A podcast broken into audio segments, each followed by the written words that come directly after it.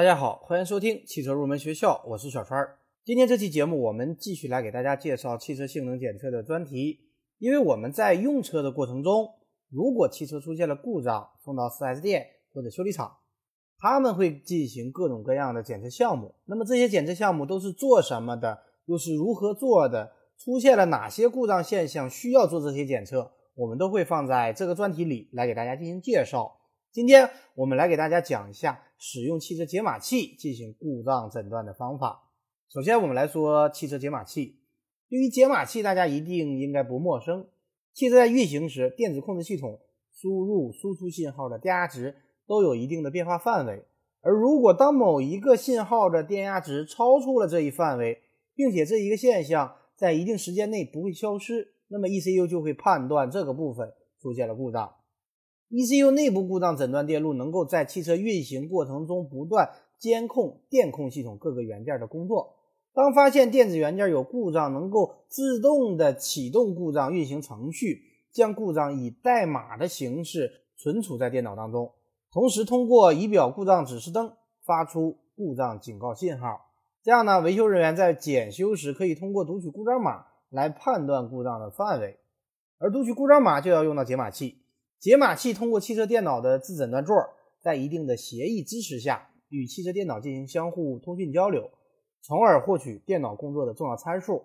自诊断座是现代电控汽车上用来诊断故障的接口。自诊断座的端子直接与汽车电脑相连，各车型自诊断接口的形状、安装位置也各不相同，所以解码器的诊断接口也各不相同。而解码器诊断接口就是与汽车自诊断座匹配连接，然后进行相互交流数据。解码器一般具有以下的功能：首先就是读取故障码，同时也可以清除故障码；其次还可以读取动态数据流。解码器通过与汽车电脑交流通讯，可随时取得电脑内部运行的重要参数。我们把电脑传下来的一系列的参数称为数据流。而数据流的长度和数目会因为生产厂家、年份、型号等的不同而不同。另外，解码器还可以进行元件动作的测试。解码器可以通过电脑直接发出指令给汽车的执行器，比方说各种电磁阀。我们通过判断元器件响应动作情况，就可以判断元件是否工作正常。比方说元件没有响应的动作，就说明这个元件或者回路是有问题的。另外，解码器还具有一些其他的辅助功能，比方说配钥匙和一些基本的设定等等。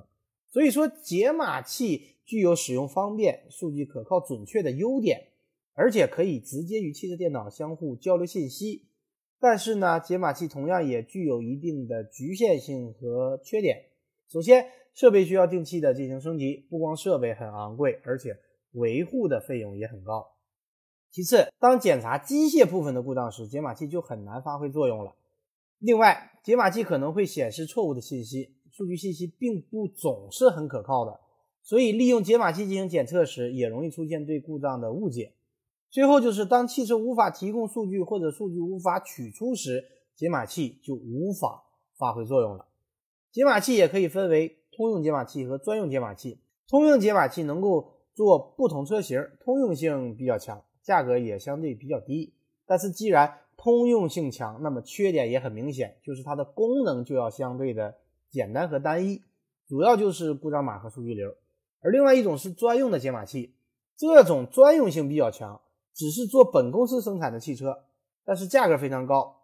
这种解码器的功能比较强大，能够提供各种交流诊断的功能。最后，我们来简单的介绍一下解码器的使用方法。